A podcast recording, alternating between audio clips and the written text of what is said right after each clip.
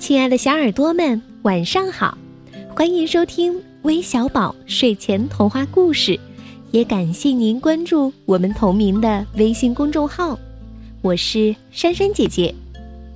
上周末，我们收到两位小听众的生日点播，一位是来自福建福州的文文，他说：“珊珊姐姐、橘子姐姐，三月十二号是我五岁的生日。”爱听故事的我，希望以后也可以讲故事给小朋友听，因为这样我和小朋友都能甜蜜入睡了。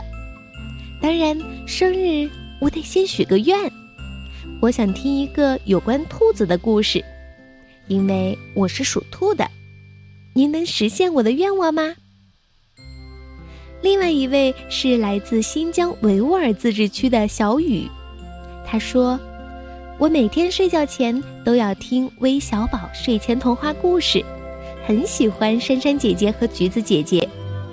三月十三号是我五岁的生日，想点播一个故事，谢谢两位姐姐。那首先，珊珊姐姐要对文文和小雨两位小宝贝说声抱歉，因为周末是十万个为什么专栏，所以我们的祝福也就来晚了。但希望这份迟到的祝福和礼物同样能给你们带去快乐。一个没有耳朵的兔子，不仅要送给你们，还要送给来自湖南长沙的李新兰、吉林的徐雅一，以及浙江湖州的果果。一起来听今天的故事吧。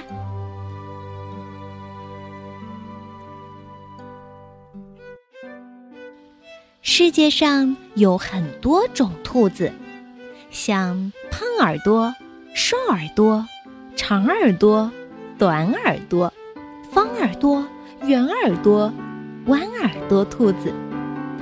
当然，还有一只没有耳朵的兔子。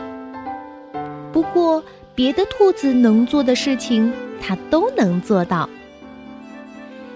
它能嗖的一下从这边。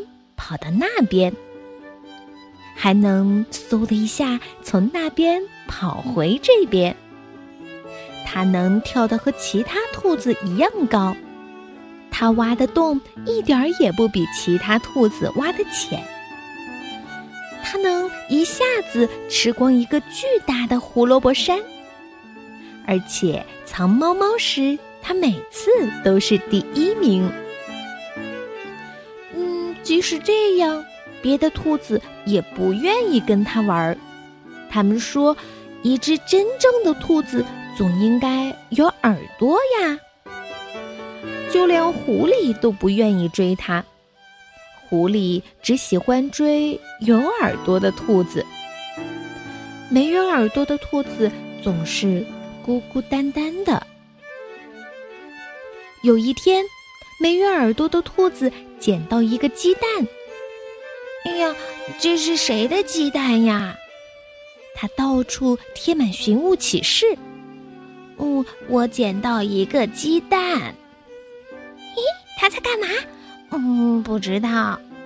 其他的兔子都笑它，说：“瞧，没有耳朵的兔子会生蛋了。”没有耳朵的兔子心想。哎，真是一群坏兔子！他拖着沉重的脚步，慢慢的走回家。他一直等待着鸡蛋的主人来认领，可是谁都没来。嗯，怎么还不来呢？门铃倒是响过一次，可真不巧，那会儿没有耳朵的兔子正忙着呢。他把鸡蛋送到了失物招领处，但没有一个人对鸡蛋感兴趣。这个鸡蛋能招领吗？不能。坐在写字台后面的男人一脸坏笑的对没有耳朵的兔子说：“嘿，看样子你好像把自己的耳朵给弄丢了。如果有谁捡到。”我们会立刻通知你的。没有耳朵的兔子心想：“嗯，真是个坏家伙。”他只好带着鸡蛋回家了。没有耳朵的兔子在网上查了查，他发现那些从蛋里孵化出来的动物耳朵都非常小，看起来就跟没有耳朵似的。他想，太好了，嗯，这些从蛋里孵化出来的动物肯定不会笑话我。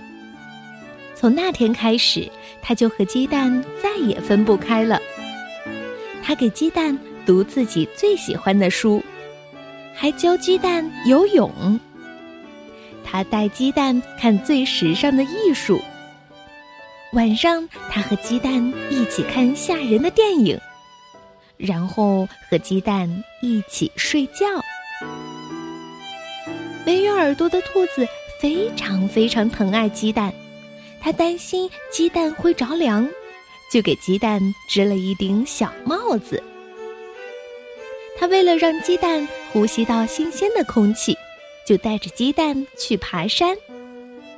鸡蛋宝宝一天天的长大了，而且变得越来越重。有一天，没有耳朵的兔子一不小心，哎呀哎呀，糟糕！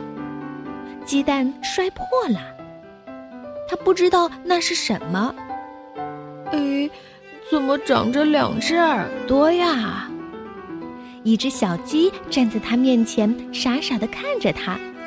你好，小鸡轻轻的抱了抱没有耳朵的兔子。咦，你真好。没有耳朵的兔子和有两只耳朵的小鸡成了好朋友。从那天起，没有耳朵的兔子觉得。有没有耳朵已经一点儿都不重要了。我们永远都是好朋友，好吗？嗯，好啊。嗯从此，他们就一起捉迷藏。你看得见我吗？我看见你啦。